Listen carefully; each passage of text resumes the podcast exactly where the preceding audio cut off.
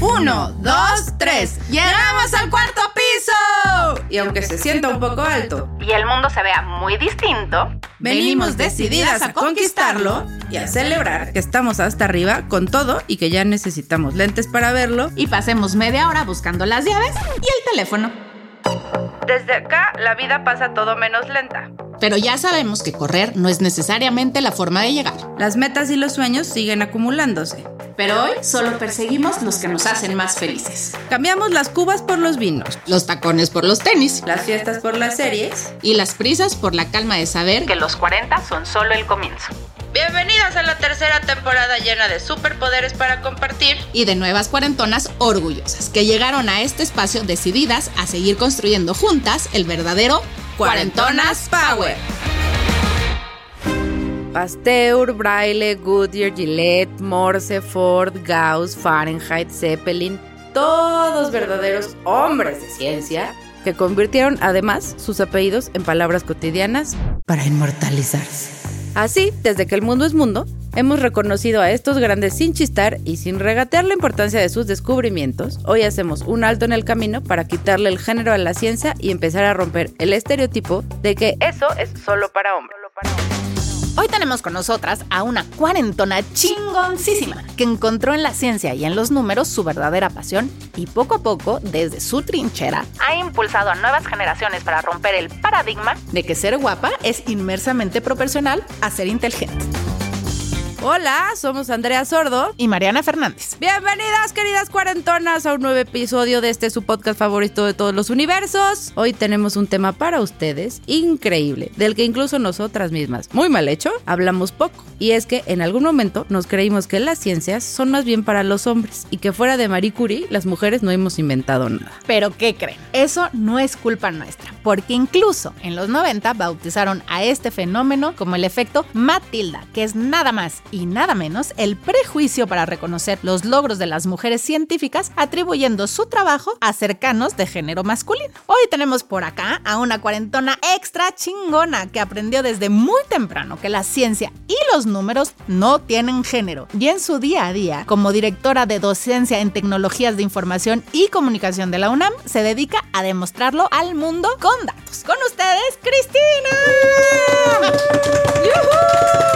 Bienvenida, Cris. Muchas gracias por venir. Sabemos que andas siempre a mil o a dos mil, Eh, pero qué bueno que lograste hacerte un huequito para venir a platicarnos. Muchísimas gracias por la invitación, estoy muy contenta. Ay, qué padre. qué emoción. Pues rapidito, arrancamos que tenemos mucho de qué platicar. Cuéntanos, ¿cómo empieza tu inquietud por la ciencia y la tecnología? ¿Y cómo decides empezar a creerte que claro que es posible dedicarte a eso? Fíjate que es curioso porque no me di cuenta hasta ya en la etapa adulta que soy una mujer muy racional. Yo lo digo con muchísimo orgullo porque también es la realidad de muchos mexicanos. Yo nací en Ecatepec, entonces tenía que trasladarme, como lo siguen haciendo muchas personas para la universidad o para el trabajo, dos horas de ida y dos horas de regreso. Sí. Y eso si no se cae un O tráiler. a ti estudiar, de entrada te quitaba cuatro, cuatro horas, al día. Eh, Que depende cómo lo leas, porque también uno lo puede aprovechar para dormir en el transporte. O sea, uno bueno, tiene que también puede ser.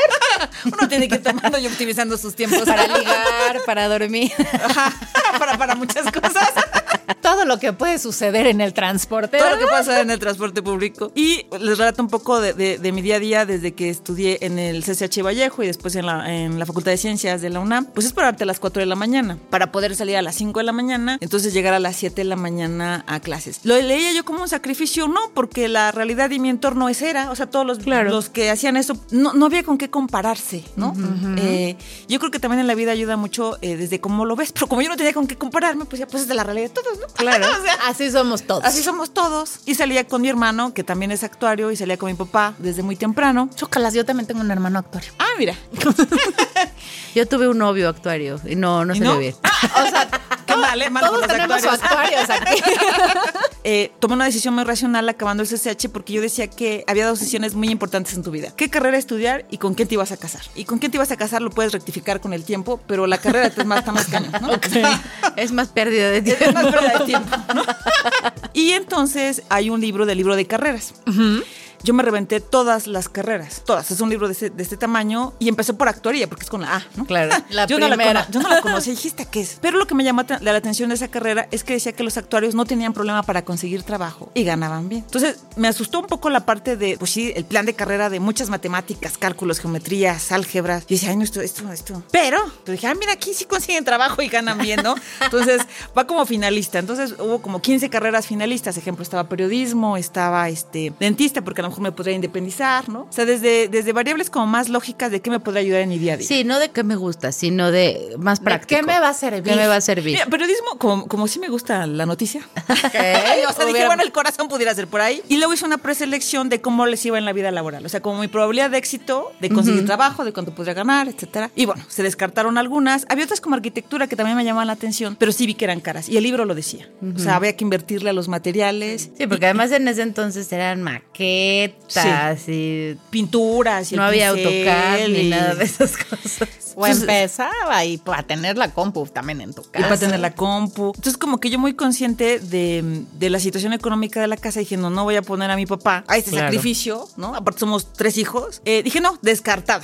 Entonces fui viéndolo como en esquemas ¿Y alguna vez te dolía tu corazoncito de descartar así las opciones? No, O sea, no- nunca, nunca fue un, híjole, me encantaría, pero sé que es caro y mejor ni lo pienso. no, la verdad es que... Ole. que no, eh, No, y la verdad, o sea, mis respetos, porque justo lo platicábamos en otro podcast de, es que a los 18 años que eliges tu carrera estamos Ay, bien pendejos. O sea, yo creo que eres la única persona en el mundo que leyó todo el libro, porque es más bien como, ah, y que hizo pues una que- decisión concienzuda. Mm, claro, que debe de ser concienzuda, pero la verdad es que en el momento en el que la tomas, solo las personas que tienen como verdadera vocación de algo, ¿no? Pero como que en el general todo el mundo, ah, nadie se pone a pensar cuánto voy a ganar, cómo está el, el ambiente laboral. Pero además está- que no, dijeras, es- su vocación, vocación no era, porque si no sabía que existía la carrera de actuaría Exacto. y lo que la movió fue lo que iba a ganar, pues vocación no era. no fue amor a primera vista, no. no, no, fue muy primera vista, pero tenías algo claro y era que acabando tu carrera querías tener chamba y ganar bien. Esa fue tu motivación. Esa la, la- la fue y entonces lo que hice, yo siempre he sido bien ñoñis. Para carrera. luego, luego para carrera que escogiste. Y entonces luego me fui a las facultades a entrevistar estudiantes de las carreras finalistas. Wow, O sea, o sea, sí. a los 18 No, años. Wow, es que Sí, eso lo los es lo que 17. debería ser. Yo estaba pensando que, ay, ya sí, lo que sea, que ahora nos vamos a la peda. O sea, estaba. Y entonces recuerdo que cuando fui a, actuar, a la Facultad de Ciencias no había ningún actuario, no encontré ningún actuario, pero encontré a alguien que estudiaba biología. Y Estaba- menos actuaria. Y y menos- menos, exacto. actuaria. Pero estaba muy, muy desanimada y mira las pláticas que te cambian la vida. La bióloga dijo, no, pues miren, la verdad está muy padre, yo lo escogí por una pasión, porque me gusta la biología, pero pues si te va bien vas a terminar de maestro. Paréntesis, esto fue un comentario de ella, me parece que ser maestro es maravilloso, pero ella lo, lo vio así como, nah, y pues no sé de qué voy a hacer, ¿no? Igual voy a terminar haciendo otra cosa, no lo que estudié. Y la vi tan decepcionada que fortaleció mi idea de no, a ver, que eh, esto tiene que tener un sentido muy práctico. Y por otro lado, yo, lo que yo le decía es, ¿qué carrera eliges y con quién te casas? Y yo decía, bueno, pero aparte, el con qué te casas depende probablemente de la primera, ¿no? Porque O sea, va a ser el círculo donde te claro, relacionas. Exactamente. Pero entonces yo decía, me siguen dando miedo las matemáticas. ¿Y por qué hablo del miedo? Porque eh, O yo sea, te espérate, me estás diciendo que te daban miedo las matemáticas, pero ibas a estudiar actuaría. Hay algo que no estoy No, no estoy entendiendo. No más eh, el audio con el video no, Sí, no, no, no cuadra. No cuadra, no machan. Todavía no decidía eh, esa carrera porque lo hice con mucha antelación. Pero entonces eh, mi hermano, que hoy es actuario, tenía que sacar una tarea de matemáticas y le estaba costando un poco de trabajo. O tenía carga, no me acuerdo. Pero el caso es que yo le ayudé. Ya, yo te ayudo. Y lo, re- y lo, y lo resolví muy bien y nos fue muy bien en esa tarea, pero muy bien. Y esa tarea me sirvió, o sea, son de esos momentos que te cambian la vida de decir, pero a ver, a ver, a ver, ¿por qué yo creo que las matemáticas no son para mí? O sea, ¿dónde me inyecté la idea? ¿Quién me la vendió, no? ¿A quién me- y, y por qué la compré? ¿No? Porque alguien puede llegar a venderte algo, ¿no? Pero ¿por qué se la compré?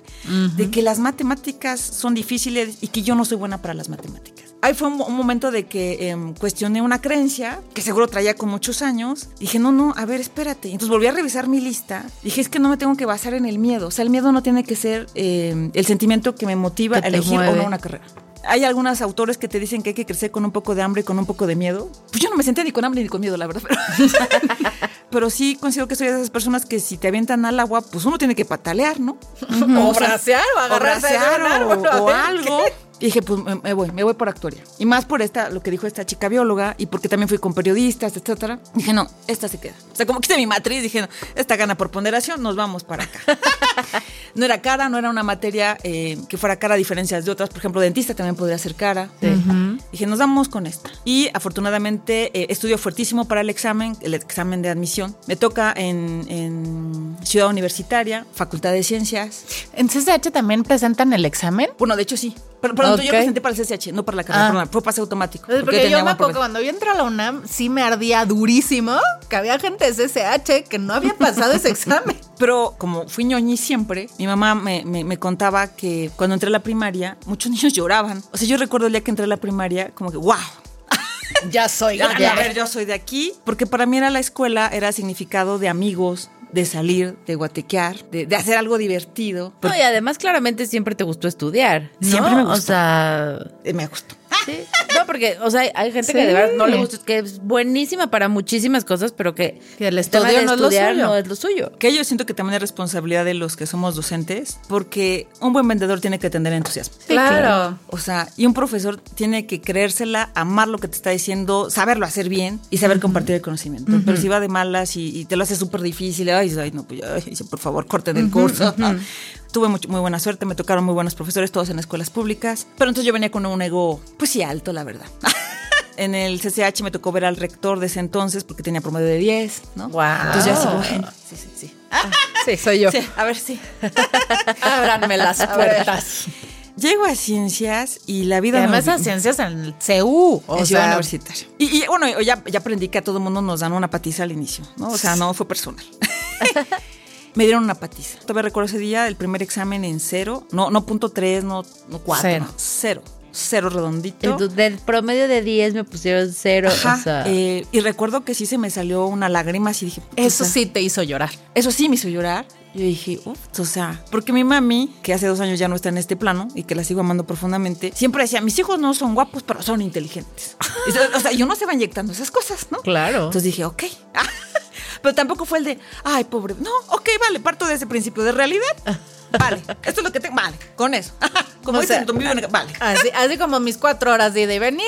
Así es. Así, es. O sea, estas son mis cartas para el juego. Ok, me toca nada, me toca, ¿qué me toca? ¿No? Pero entonces ese día, si dices, puf, o sea, pero entonces ni soy guapa, ni soy inteligente. Entonces, ¿qué soy? Claro, ese día te Claro. quitaron tu 10 y O sea- te dieron un fabuloso cero. Te quitaron tu inteligencia. Me quitaron mi identidad, o sea, al menos momentáneamente. Claro. ¿no? O sea, Oye, pero qué duro esto que estás diciendo, porque además lo decíamos en la intro, es una cosa ya muy clavada en el que la bonita ya de cajón es tonta.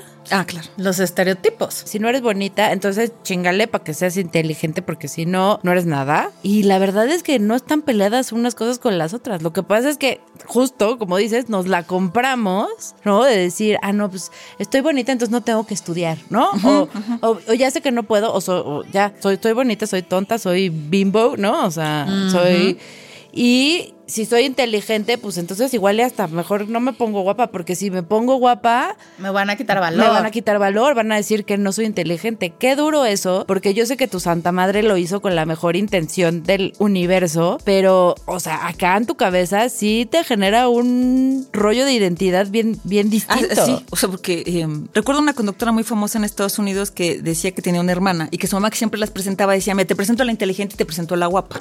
Entonces que la guapa se sentía idiota y ella se sentía horrible. Claro. Claro. Y su mamá no decía, ella no es inteligente. No, no, o sea, pero a ellas así se lo compraron. Pero cuando uno no había opción, o sea, dices, no, no, yo no, porque hay gente que deserta, mucha gente que deserta, sobre todo en carreras STEM, que son carreras de tecnología, de ciencia, de ingeniería, de matemáticas, deserta, o piden un cambio de carrera y se hacen una pausa de uno o dos años mientras logran reubicarse en otra carrera, o dejan de estudiar. En mi caso nunca pasó, nunca pasó de verdad, el voy a renunciar. O sea, yo ya estoy en el, en el mar, mano, o sea, ya te lanzaron, o sea, no hay forma. allá está la isla. Me saqué cero, no me voy a ir a llorar, le chingo para sacarme 10. O sea, pero Pateale. te corrió esa lagrimita. Ah, sí. Y. Pues dije, y tengo que, tengo que en- entender rápido lo que son los límites, las derivadas, las integrales, que no sé. Porque también el. CCH viene mucho con más, o en, o en esos ayeres, ¿verdad? Más con formación eh, de humanidades. Y los de prepa sí traían una línea en su último año que podían elegir y más de matemáticas. Entonces yo me acuerdo un maestro divino en cálculo diferencial integral 1. Me atreví porque aparte eran salones muy grandes, no sé, 60 alumnos. Y me maestro, es que yo no sé este, los límites. Yo quería que me enseñara la fórmula práctica. Claro. El súper lindo dijo, ok. Entonces aventó la teoría formal de los límites. No, o sea, entendí menos. No dije, ok, gra- gracias. Ah, oh, no, bueno, Gracias, ya. pero no me ayudó. Muy amable. Le agradecí el, el esfuerzo. Y había un compañero en ese entonces que venía de Guadalajara, que él sí sabía, o sea, ya traía este, mayores eh, competencias en matemáticas que muchos de nosotros. Entonces me le pegué a él, así como este, mosca a la miel. Una semana de ver, a ver, ok, así se hace, va. Y quería aplicar una misma fórmula que para derivadas, que no aplica para todo, pero dije, así se hace, vale. O sea, así hago todas Y las así, tortillas, claro. va. Pues fue, fue de estar estudiando duro, De machetear. de, de machetearle y afortunadamente pasé con muy buen promedio la, toda la carrera de actuaría. Pero entonces sí me llegó a la reflexión de, bueno, a lo mejor no soy ni guapa ni soy inteligente, lo que soy es machetera. O sea, uno como que tiene que volver a aplicar la definición de, bueno, entonces, ok. Así, pero es que soy. Entonces, ¿qué soy? Bueno, entonces sí, ¿qué rescato de esto, no? Pues bueno, entonces lo que me va a tocar en la vida es ser machetera. Va, o sea, con esa es mi carta. O sea, pero tú te estabas comprando una, una idea, o sea, más bien como que a fuerza necesitabas estar encasillada en algo. Probablemente sí. ¿no? O como sea, una- decir, me tengo que ubicar, en un frasquito. frasquito, sí. Y, o sea, como para sentirte segura, cuando en realidad podía ser uno es muchas cosas. machetera, inteligente Y guapa. Sí. Y divertida. y divertida. y O sea, resiliente. pero Sí. qué impresión cómo necesitamos agarrar y decir, Caber. aquí. Y no me saquen de ahí porque me cuesta, porque entonces ya no sé quién soy, ya no sé cómo me tengo que desarrollar. ya- Qué impresión, porque además, yo no sé si tú lo pensabas así cuando dices, yo nunca me cuestioné si a mí me tocaba irme dos horas en camión y regresarme otras dos horas, porque eso es lo que había. Pero hay una regla social que cuesta mucho trabajo romper el estatus social en el que naces y el estatus social en el que tú te desenvuelves. Y tú diste un salto abismal por tomar una decisión súper correcta y decidir que eras machetera. Sí, y, pero aparte me gusta mucho estudiar. Tú lo decías Claro, desde, sí, desde la sí. primaria. Esto lo tengo más consciente ya a los 40, que la vida es muy finita. Digo, si el amor ya lo aprendimos que es finito.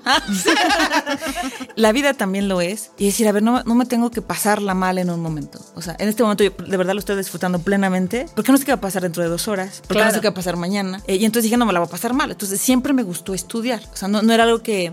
No era un sacrificio, no era le voy a No, machetear y no, manches cómo me pesa, odio esto. No, era más bien. Me voy a machetear porque me esto es a lo que estoy haciendo y era un Y- y- reto. Y, me gusta lo difícil. de- o sea, si Claro. el examen estuvo muy fácil, ah, es- no, que te retes, que... Ay, así O igual como- hubieras dicho, mejor me pongo chichis y me voy, va a ser guapa. Pudo haber sido una opción. Cada quien le machetea para lado que quiere. Y entonces sale la oportunidad de hacer el servicio social, lo hago en ese entonces en la aseguradora Hidalgo, y entonces escucho que las personas actuarios de ahí, que ya llevaban unos años, estaban más grandes que nosotros, querían estudiar la maestría en ciencias matemáticas, porque se veía mucho estadística, y dijeron, no, es que hay muchas ofertas de trabajo ahí. O sea, parecía que era como mi... ¡pum! Sí. Eh, Tu Ahí motivación. es, ahí Parece- es. pareciera que mi motivación. Y entonces dije, no, pues, pues me meto a estudiar la maestría. Esa maestra es para mí. Esa maestría es para mí. Igual, o sea, en algún momento yo iba caminando ahí por ciencias ya en los últimos semestres y veo que había unas becas ahí en la UNAM. Dije, ay, mira, y enseñan cómputo. y Yo no sé de computación. Lo platicábamos hace un rato, pues las computadoras ya. Para Cuando los- nosotros Nosotros estudiábamos. Y me metí a estudiar eso. Entonces eran cuatro horas de- eh, o cinco horas de estudiar la licenciatura y te estudiabas cuatro o cinco horas en la tarde de cómputo. Y luego te andabas, eh, a lo mejor era inglés de 7 a 9 y luego te ibas para el Ecatepec. Entonces eras- te la pasabas en la escuela. Tú arrancabas a las 4 de la mañana y terminabas. 10, 11 de la noche. Ay, Digo, era joven y uno podía dormir poco. y bueno, ya las Las nueve desveladas. jornadas larguísimas. Eran jornadas muy largas, pero recuerdo a un niño de servicio social que tuve que le ofrecí trabajo. Dije, oye, mira, pues es que tienes capacidades, puedes entrar como honorarios. Y me dijo, híjole, Cruz, lo voy a consultar con mi novia. Y yo le dije, a tu edad, yo estudiaba esto y luego me iba a caer. Pero no tenías novio. Ah, buen punto. ah, ok. Ok, bueno, ok, me callé. Eso lo, lo tenemos que retomar porque había dos variantes de las Había que dos variantes de la- Ah, La carrera, ibas a estudiar y con ¿Y quién con ibas quién me iba a casar? Yo tengo una duda. Cuando tú entras a actuaría, ¿cuántas mujeres eran en tu generación? Yo. No, Sí, no. no lo dudo. Fíjate que estas actuarías de las carreras un poco más equilibradas. Estará Ok. 45, 55, 45 mujer. Todavía, desde entonces y hasta la fecha, hay otras carreras que el patrón sí está marcado 20% mujeres, 80% hombres. Ok. Y Pero- las ingenierías. Las ingenierías, este, las matemáticas, incluso carreras como composición, que uno pensaría, bueno, pues más equilibrado, ¿no? También son, hay mucho, muchos hombres comparado con respecto a las, a la- a mujeres. las mujeres. Y digo, y, y ahorita cada vez hay más personas estudiando eh, matemáticas o física, pero pero cuando uno analiza los datos, porque es algo que me gusta hacer, el patrón sigue. O sea, yo pensé que, digo, ya, ya no hagamos cuentas, pero hace mucho que estudié la carrera. había cambiado la distribución y no. Entonces fue que últimamente me he metido más a estudiar, pero, pero ¿por qué las mujeres no estamos estudiando tecnología? ¿Y por qué no estudiamos tecnología? Fíjate que es un, algo muy analizado a nivel mundial porque no solo pasa en México. Y una de las hipótesis, bueno, han hecho, por ejemplo, exámenes a niños de 8 años en matemáticas. Y salimos iguales, niños y niñas. Pero a partir de los 14, los 15, es cuando se empiezan a ver las diferencias. E incluso se, eh, se observan sesgos por parte de los profesores. O sea, como los profesores también se compran esta creencia de... Ah, es que a los hombres le entienden más que a las mujeres. Tú eres hombre, ¿no? Ah, si estás entendiendo. Andrea, mira, te quieres, te explico. Ah, sí, sí. Yo, yo me dedico más contigo que con. Oye, pero es que yo quiero saber los límites. Ah, sí. Ahorita sí. ¿Sí entendiste tú? Ah, no, se dedican más a esa parte. Y la otra que me llamó muchísimo la atención es que tiene que ver algo con género, de que mm, pues sí es algo cultural. Y digo, y pasa en todos los eh, en países de Europa también, de primer mundo, o sea, no solo pasa en países como México, donde las mujeres, una, no vemos a otras mujeres, sobre todo las niñas, no ven a una mujer referente exitosa en tecnología. O en ingeniería. pues aquí tenemos a una, ¿eh? Para que empiecen a agarrar referencias. Entonces o sea, como no, eh, yo digo, no, puede gustarte lo que no conoces. Lo que no conoces, claro. Y es que también, o sea, creo que todo es parte de un sistema, ¿no? O sea, un poco lo que hablábamos en la intro del efecto Matilda. O sea, por ejemplo, la quien inventó los procesadores de texto, por lo que ustedes hoy pueden abrir su computadora y ponerse a escribir lo que sea, es una mujer, pero nadie lo sabe. O sea, hay unos breakthroughs en tecnología, o en todos los ámbitos, ¿no? Pero bueno, de entrada, hace mucho, mucho, era de, pues no voy a decir que lo inventé yo porque no me van a creer. Entonces, a ver, tu esposo, hermano, tío, quien sea, pero que seas hombre, pues di que tú lo inventaste, porque a mí nadie me va a reconocer. O estos casos, ¿no? De, ah, sí, el que inventó X cosa, ay, bravo, bravo, y la que inventó el procesador de texto, puta, quién sé quién es, puta, quién sabe cómo se llama, porque nadie ni siquiera las reconoce, ¿no? También hay estadísticas de los Nobel, por ejemplo, de cuántas mujeres han dejado fuera, que han sido parte medular de las investigaciones y se lo dan a los otros dos güeyes y a ellas no. O sea, como creo que es una parte de estar dentro del sistema sí hay referentes, pero no los conocemos. Hay un sesgo histórico. Está cañón. Hay un sesgo histórico. También hay algo que se llama como fobia a las matemáticas que yo no sabía, así como fobia a las mariposas o a las alturas. Hay fobia a las matemáticas. Y entonces a, muchas personas les genera ansiedad, pero cosas tan básicas como hacer la cuenta en un restaurante, ¿no? Bueno, vamos a las tres y cuánto nos toca. O sea, como que eso sí les genera. ¿En serio? Ajá. Y yo dices, ah, caray. Digo, puedes sacarlo la calculadora, ¿no? ¿Quién te enseña eso? Sí, claro. Además, ya, o sea, todo lo que creo que yo tengo nosotros. O, le dices a la persona que te pasa la cuenta, ¿no lo divides entre tres? no, no, no, no, hay mucho que pensarle, pues, ¿no? Eh, pero hay fobia. Y la, Acabo de descubrir que tengo... Pero es que a mí me dice, están platicando de algo de matemáticas, o sea, me estás diciendo algo, ah, sí, porque tres por tres, y yo, si estás esperando que te conteste siempre mi respuesta es, no, no estoy pensando. o sea, ni siquiera me estoy esforzando, resuélvelo tú puedo, hago cara de. Se supone que tengo que decir. es X, o sea, puedes decir, X, es una variable. O sea, bueno, ya saben que el cerebro de los hombres y las mujeres son distintos.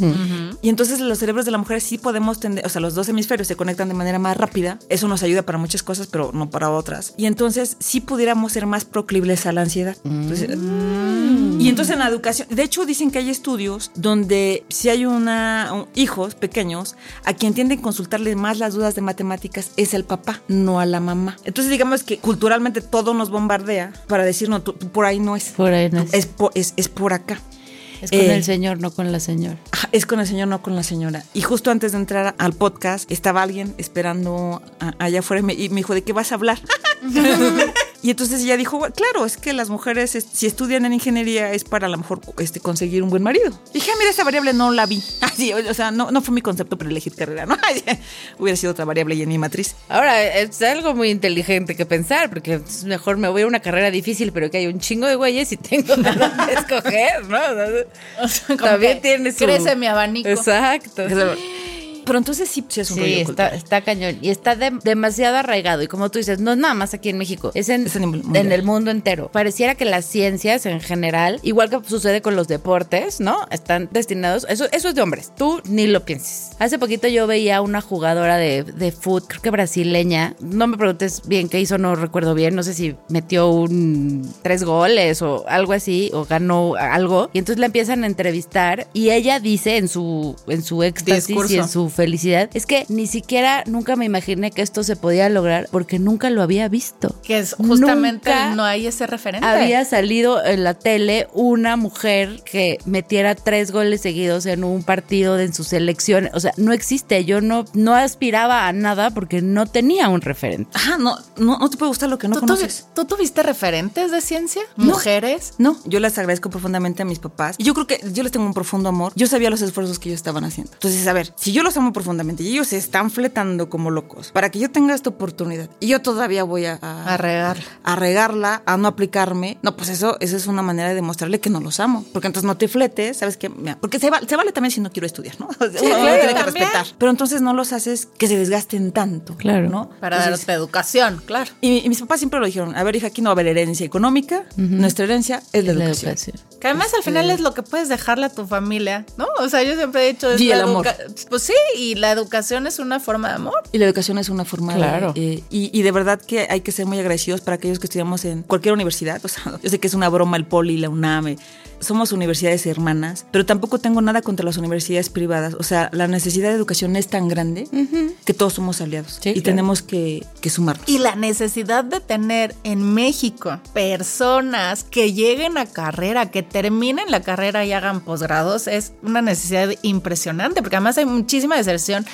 Hay pocos que llegan de entrada de primaria a secundaria y cada vez el embudo va siendo más chiquito. más chiquito, o sea, es impresionante que es, es poquita la gente que, que tiene Oportunidad. de llegar, de terminar y de... Y, y por y eso yo trabajar. creo que los que podemos hoy tener ciertos privilegios, estamos obligados a ayudar a los demás. Sí, totalmente.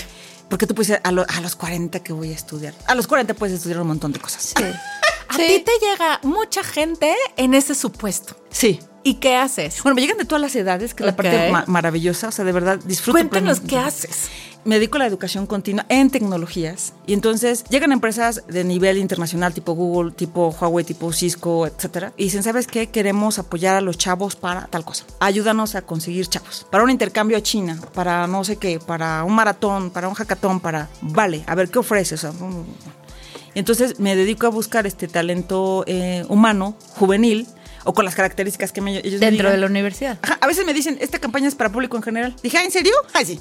No hay límite de edad. No, que padrísimo. Y entonces sacamos esas campañas para que las personas se puedan sumar a la tecnología. Y yo lo que les invitaría a cual- de cualquier edad es, no le tengas miedo. O sea, mira, en tu intimidad de un curso autogestivo, o sea, no tiene que ir en una clase que, ay, me muero, qué pena. Tú te inscribes, es más, da un correo que no, que no venga tu nombre.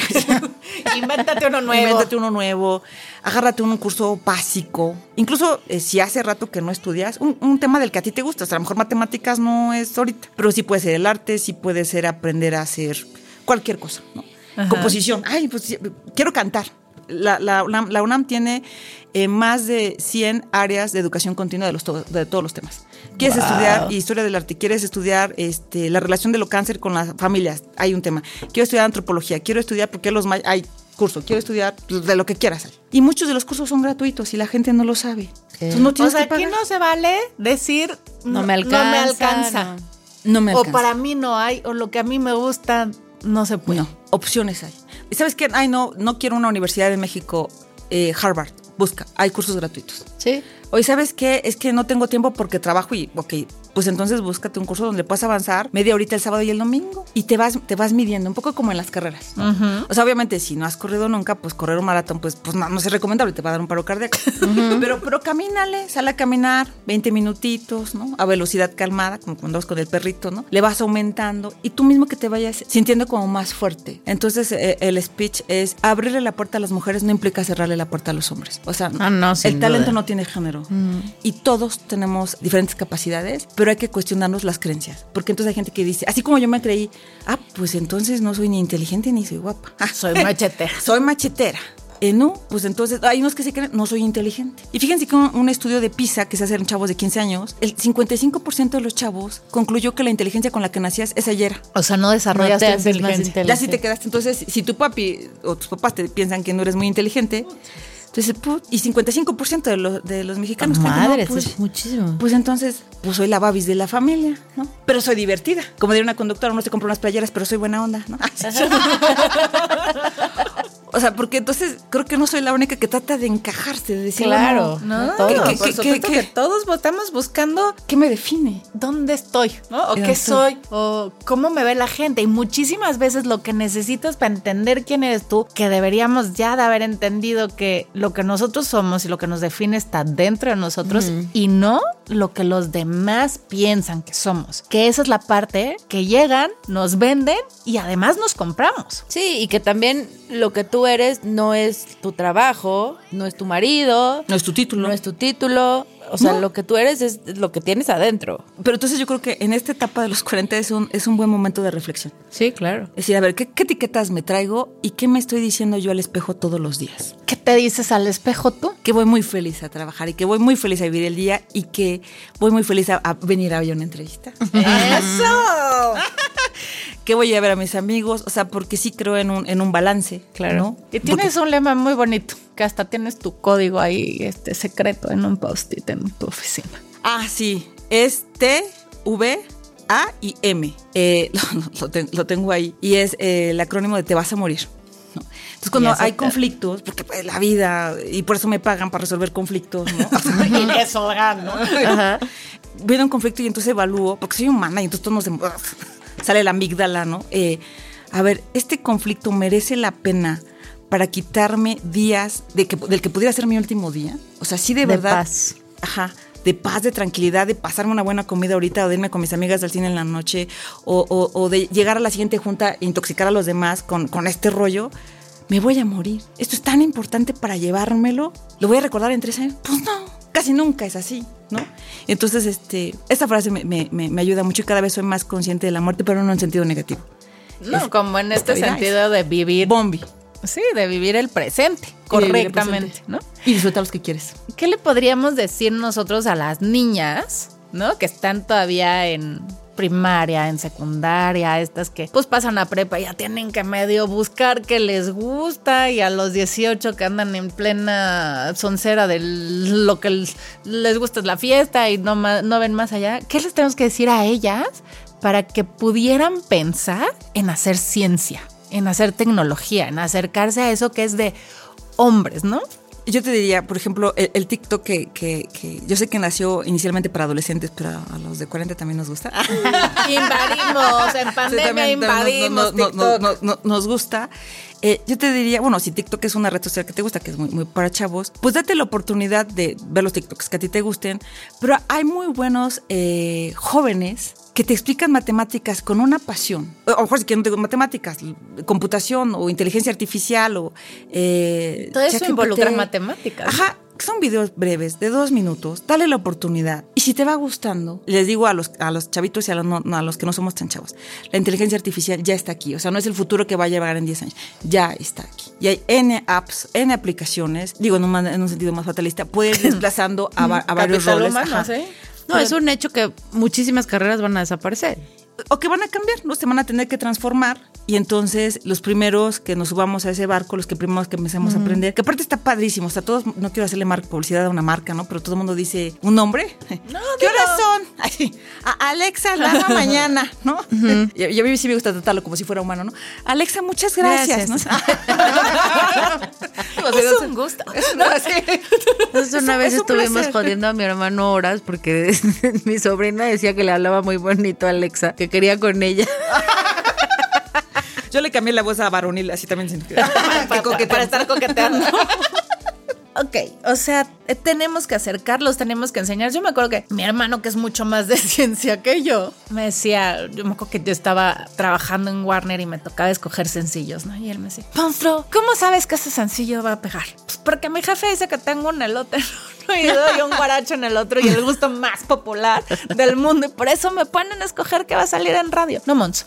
Tiene que haber una fórmula matemática que nos pueda decir que eso va a gustar, porque en la vida monstruo todo es matemáticas, ¿no? Y ahora cuando piensas que ves TikTok y dices, todo es un algoritmo, o sea, todo, todo eso son números. Y si tú logras entender esto, o el análisis de datos, como lo que decías, en carreras menos científicas como el marketing, que es el área que a nosotras, ¿no? Nos, donde nos sentimos más a gusto, pues resulta que también son números. Sí, claro. Y Totalmente. cuando empiezas a ver esa parte sexy de los números, a lo mejor es más fácil acercar a más niñas a que entiendan que eso con lo que juegan todo el día, que las aplicaciones se rigen a través de números, que pueden programar a los muy chiquitos que aman Roblox, ¿no? O sea, Ah, todos exacto. estos juegos de prográmalo tú, te gusta jugarlo, entiende cómo se hace. De verdad, a mí me marcaba muchísimo que mi mamá me decía, es que monstruo, todo es matemáticas. Y yo, eh, creo que no. el elote y el guarache no es una matemática, es puritito feeling. Y por eso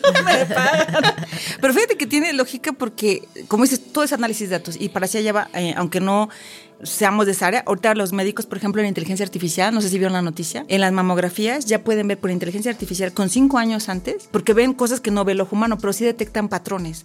Y en marketing estás súper clavado de cuántas visitas estás teniendo por Google Analytics en tu sitio, cuántos retweets, este, en qué horas te están este, reproduciendo más, cuáles son las emociones que reaccionas, de qué edades son, de qué género. O sea, eso está súper interesante. Pero insisto, uno para enamorarse, uno necesita tener a la- del otro lado alguien que esté apasionado del tema. Claro. Pues imagínense un novio en una primera cita. Todo. Bueno, pero puede ser, y a mí me pasa, ¿no? Cuando hacemos estos analítica de datos, porque sí nos toca hacer la analítica de datos de cuarentona, señoras, sí nos ponemos a ver qué les gusta, qué no les gusta, qué jaló o no jaló, pero muchas veces es como estar sentada enfrente de Brad Pitt y decir, no, es que está guapísimo, pero ¿qué hago con ¿Y esto? qué hago con esto?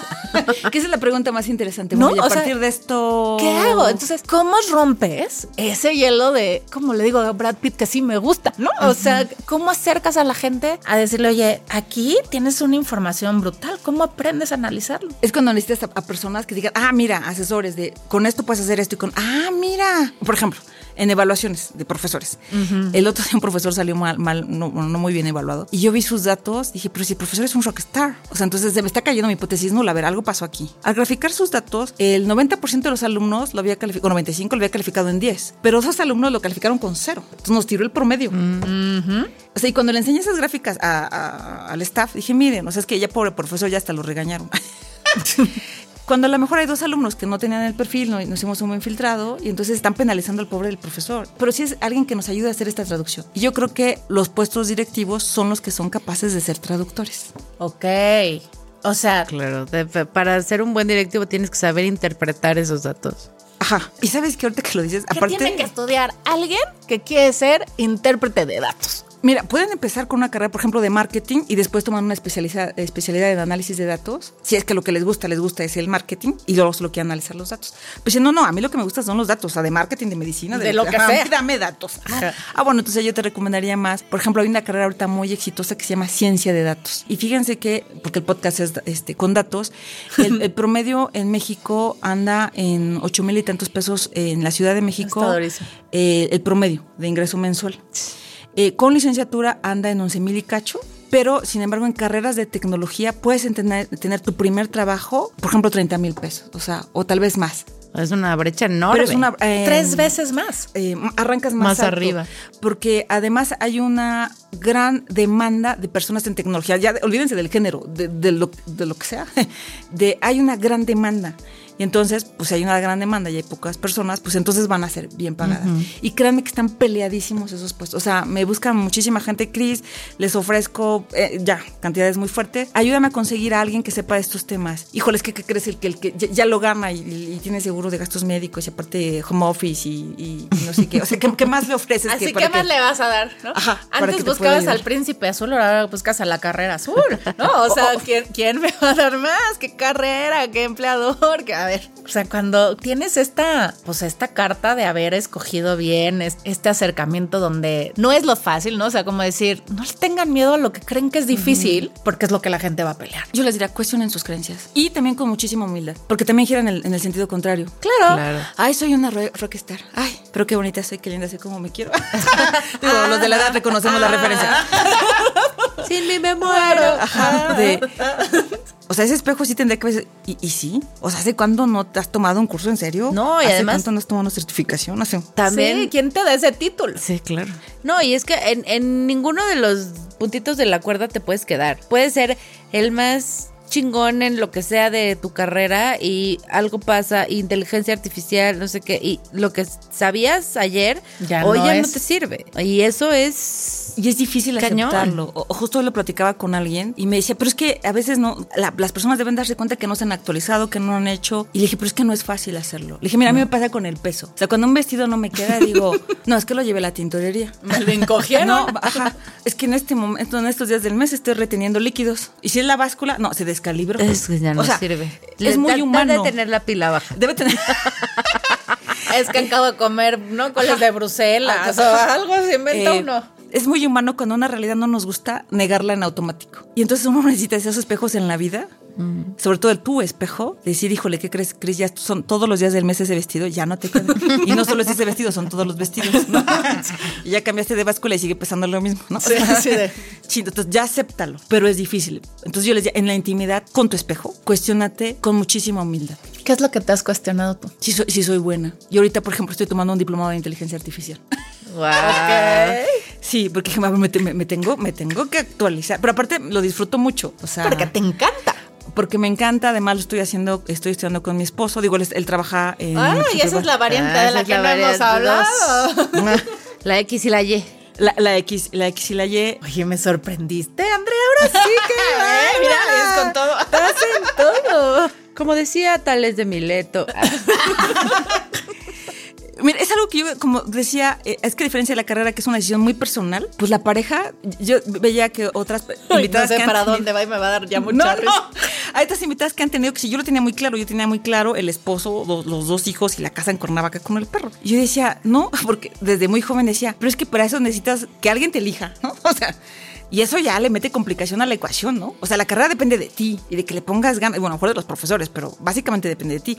El de la pareja, pues los timings a lo mejor no son los mismos, a lo mejor te enamoras de alguien que no está disponible, a lo mejor te gusta el que a ti no te gusta. O sea, yo dije, bueno, eso estar- Demasiadas variables. Demasiadas variables, eso, eso no lo prometo en mi vida, ¿no? O sea, sí se da bombi, pero pues caía bien, ¿no? Yo caía bien, ¿no? Entonces, ah, tampoco sufrimos mucho en, en esa parte y vivir en Ecatepec tenía un buen filtro. La gente que decidía irme a dejar a mi casa, sí, Uf. sí, sí. Ya, Sí. ya estaba pasando Ya, el premio ya, el interés se veía. El interés, el interés se veía sí sería muy bien para filtrar, ¿no? Entonces, Oye, pero hablando de datos y que todo es matemática, pues hay apps que se basa en este cruzo ¿eh? de estadísticas para generar matches. totalmente. Es que hasta para eso podías haber hecho tu, tu app. Pudo haber sido. Pudiste haber sido la precursora de Tinder. Me gustó alguien que hoy es mi, mi esposo, ya estamos juntos hace 23 Pero ¿cómo años. se conocieron? ¿Cómo se gustaron? ¿Y Pues- qué datos cruzaron? Ño- ñoñis los dos porque es, en el plan de becas coincidimos. Dice él que yo no le caía bien. Ay. Como suele, como suele Como suele pasar, Como ¿no? suele pasar. Tenías cara de sangrona.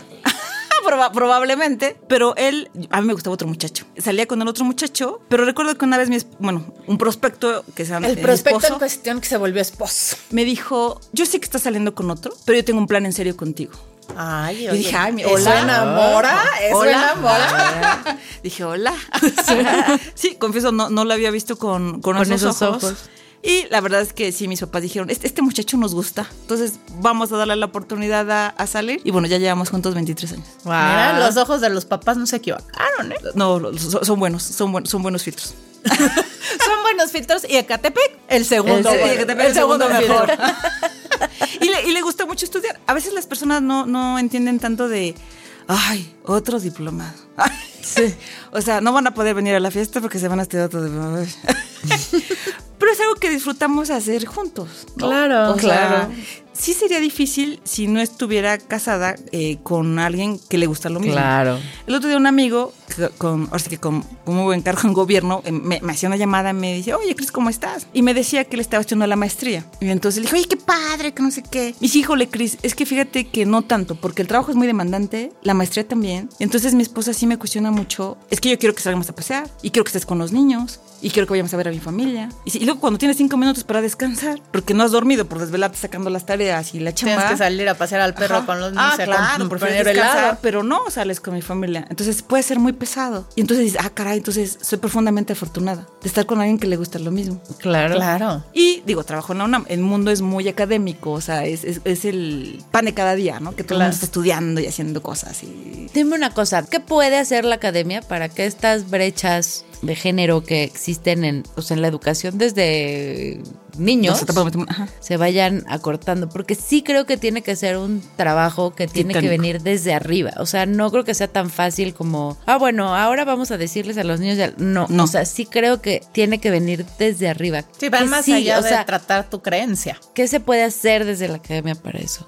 Fíjate que eh, coincidí con un, un docente de otra universidad, y no digo que en la UNAM no se, no se haga porque es muy grande, pero él era de la universidad, creo que de Guadalajara, y me decía que, que ellos iban en, en camionetas como de ciencia e iban a las primarias. Y justo llevaba a las chicas que estaban estudiando licenciatura en tecnología. Y entonces a ellas les hacía exponer a las niñas un poco cómo estaban estudiando la carrera y lo emocionadas que estaban. Y entonces ello, es- este experimento había tenido resultado ya a lo largo de los años, porque había un concurso donde coincidimos varias universidades, casi todas las universidades llevábamos muchos niños y pocas niñas, pero ellos llevaban muchas niñas y pocos niños. Y yo sí le dije, ¿y cómo le hiciste? O sea, Así como, ¿qué- qué? ¿de dónde la sacaste? Y justo me contó de esto. Y que desde etapas muy tempranas, por ejemplo, las chicas que empezaban, bueno, y chicos que estudiaban licenciatura, los ponían a trabajar con investigadores. O sea, es decir, está, estás en nivel llanero de fútbol y te traen a alguien del Real Madrid y con él vas a entrenar. Entonces, eso motivaba mucho a, a los chavos. Wow. O sea, sí tiene sentido el estudio de la ONU de necesitaban referentes. Sí, claro. Que además, a un nivel comercial, ¿no? Un poco o un mucho también lo hace Mattel, ¿no? O sea, a mí esta campaña de Barbie de Ah, ser lo que quiera hacer, de verdad es impresionante porque nos dieron permiso a las niñas de no ser mamás si no queríamos ser mamás, de quitarnos al bebé de los brazos y pensar en ser profesionistas. Y entonces podíamos ser doctoras, pero podíamos ser veterinarias, podíamos ser presidentas, podía, no, o sea, un juguete Claro. nos dio la posibilidad de decir, hay un abanico enorme, sé lo que quiero hacer y está bien, que creo que eso es lo que nos hace falta como niñas, saber que existe algo más. Digo, yo estudié ciencias de la comunicación y amo mi carrera y lo estudié con plena convicción de que eso quería estudiar, pues, ¿no? Y es buenísimo haciéndolo. Pues es, ábranlo y denle chance a sus hijos de escoger comunicación si ven que eso es lo que quieren, sean niños o sean niñas. Si quieren escoger medicina, no porque se vayan a ir de servicio social al pueblito y les vaya a ir durísimo, entonces sesguen a las niñas a, híjole, es que ese ambiente es bien pesado, ojalá que no. O si van a estudiar leyes, ¿no? También los abogados, pues más bien son hombres, no son mujeres, y si quieres ser penalista, peor. O sea, dejen a las niñas ser lo que quieran ser. Y si les gustan las matemáticas, de verdad se ve desde muy chiquito. Tienen estos intereses y cuestionan cosas de repente. A mí me pasa con mi hija, la más grande, que digo, ah, caray, ¿no? Este, mm, así de, mm, háblale, a- háblale al yayo que te explique si le digo, porque es como de, pues híjole, amor, este, pues yo tenía un elote y era feeling, ¿no? Este, escríbele a tu tío, vamos a ver qué hacemos de los matemáticos en por aquí, porque, pero déjenlos. Y esto que está haciendo la Universidad de Guadalajara me parece maravilloso, porque Sí, me pareció genial. Le estás enseñando a las niñas que hay algo más. Exactamente. Y es que fíjate, podemos también ser niñas de 40 años. Totalmente, qué qué bonito. bonito. Y entonces decir, eres lo que tú quieras ser, porque nos vamos a morir. Pero no sabemos cuándo, qué maravilla. entonces tú puedes elegir, porque eh, apenas ayer vi un video de TikTok, perdón, sí me gusta mucho el TikTok. Ay, amo TikTok. Una señora de 68 años decía que sus papás la pusieron a estudiar, pero ya no le gustaba y que se digo, no quiero, no quiero, no quiero, no quiero estudiar. Y no estudié. Pero entonces no, no estudió a niveles de no sabía leer y no sabía contar. Y ya tenía 68 años. Y que su vida había sido muy difícil porque pues sí se la chamacaban porque no sabía leer y, y- y contar. Y ella coleccionaba estas este, botellas de PET, pues para que le dieran un dinero, pero pues pues también no sabía sumar. Entonces, hace dos años empecé a estudiar. Le decían, ¿qué consejo le da a los niños? Sí estudien, porque sí sirve. Ay. Entonces yo dices, híjole, eh, seas niña de 68 años, tienes la oportunidad de estudiar. Como diría Florinda Mesa, mientras haya, haya mañana, hay futuro. Agarrémonos de eso y hagámoslo con entusiasmo. Qué bonito. Qué bonito. Muchas gracias. Ay, ay, ay, ay, ay. Y tú estás en una universidad. En la En la universidad. Perdón. Sí, no, no, no es en una. En la universidad. en la UNAM, donde también la docencia y la academia también es un mundo que poco, Machín. poco a poco se ha ido abriendo a las mujeres, pero es un mundo también de hombres, ¿no? O sea, donde la voz de la mujer se está empezando a ser escuchada, donde estás teniendo tú un gran papel de hacerlo visible, de ojalá podamos tener un convoy de replicarlo de la Universidad de Guadalajara, pero lo estás haciendo visible. ¿Cómo logras tener el reconocimiento y la autoridad que has construido para llegar hasta donde estás en la UNAM? Fíjate, yo una vez una terapeuta le dije que yo tenía mucha suerte porque nunca había pedido trabajo. Ay, chócalas. la terapeuta recuerdo que me dijo, no es suerte. Porque, y a ver, dijo, a ver cómo empieza tu vida. Dije, ah, bueno, es que yo eh, eh, empecé la UNAM, eh, empecé un plan de becas, les gustó mi trabajo, me contrataron, de ahí me recomendaron acá, luego aquí, acá, entonces, ¿no? He ido pimponeando ahí. Pero ha sido a partir de las recomendaciones que obtienes. Y me acuerdo que me dijo, si no fueras buena, la gente no te recomendaría. Y dije, "O- o- ok. No es suerte. pero entonces yo, yo decía, pues es La- suerte. la A suerte veces se ese- trabaja. Ese, no reconocimiento que uno suele darse. solo, eh, pero entonces yo, de verdad, nun- nunca he tenido los anteojos de, claro. Así como, como soy de Catepec. No, no, no, no. Este, nunca tuve los lentes de, claro, como soy mujer, jamás los he tenido. Me, me encanta que, que ahora se está visibilizando mucho esto de igualdad de género, de derechos, me, me- me fascina.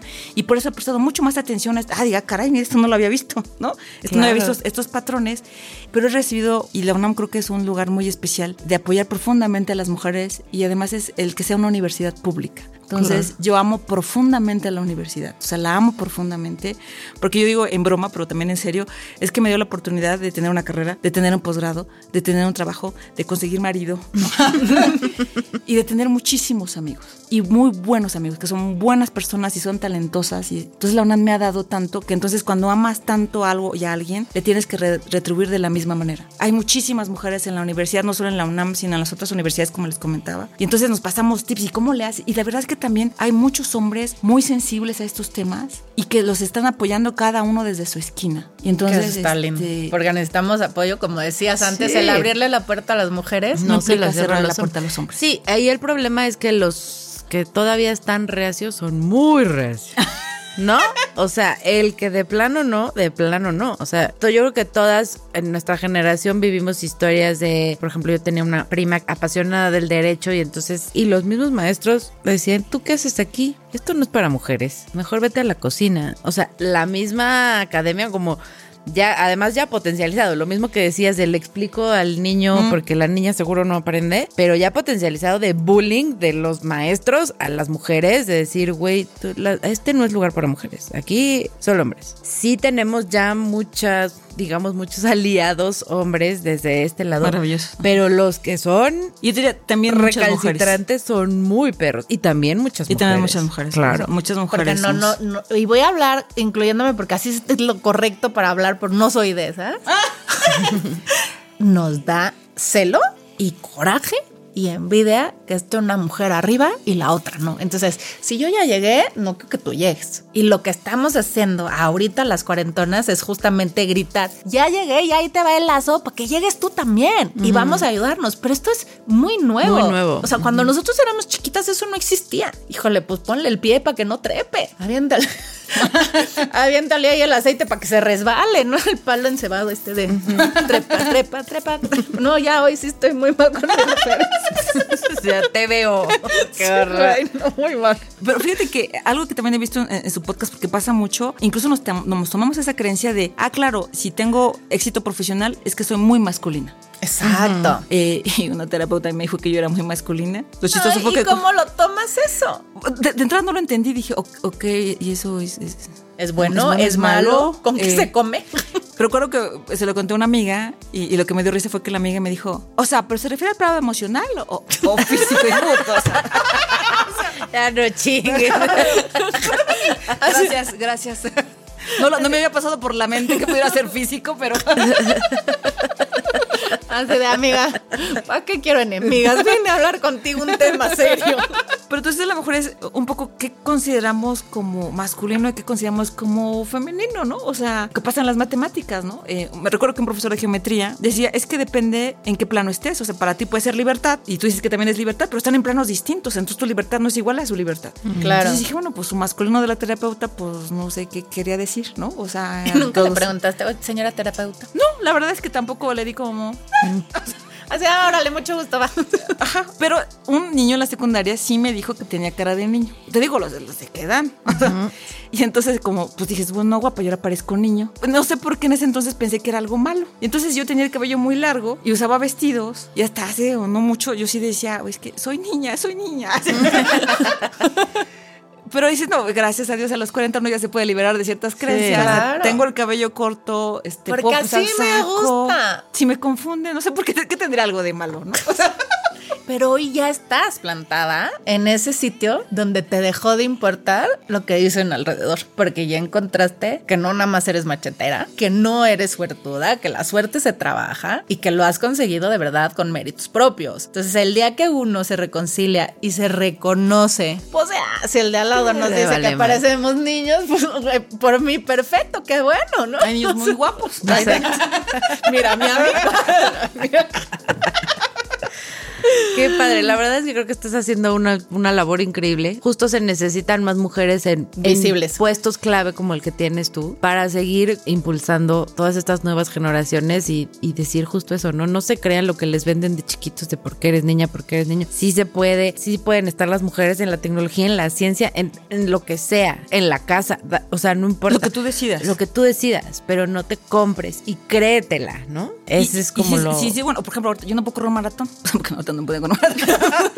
pero, pero, ok, eso es lo que quiero, vale. Pues entonces ve, ve construyendo. Baby steps. Ve, ajá, pues hoy caminé 20 minutitos, mañana, y, y, y va sumando, porque a veces sí me tocan también mujeres en educación continua que están en los 40 y me saben que es que ya me despidieron de mi trabajo, no encuentro, ahora qué hago, Que se sienten perdidas. se sienten perdidas y lo que necesitan es una palabra de aliento. A ver, ¿qué te gustaría hacer? No lo recuerdo. cuando Dijo, no, crees que ya estoy hasta el punto más bajo de mi vida. Dije, qué maravilloso, o sea, más abajo no puedes caer. Entonces, de aquí para arriba, ¿no? Vámonos. Pues sí, Y a ver, ¿cómo creamos comunidad? Y no solo las mujeres, o sea, Entre los me parecen muy, val- muy valiosos entre todos y cómo nos vamos ayudando y cómo te vamos ayudando. Yo entrevisté a una señora de 75 años que quería entrar a uno de nuestros diplomados y le pregunté por qué quiere estudiar ser líder de proyecto si nunca ha tenido gente a cargo y nunca ha ocupado ese rol. Y me dijo, porque me encanta aprender. Aceptar. Esta es de las mías. Ya, esa es la expectativa. Esta es de las.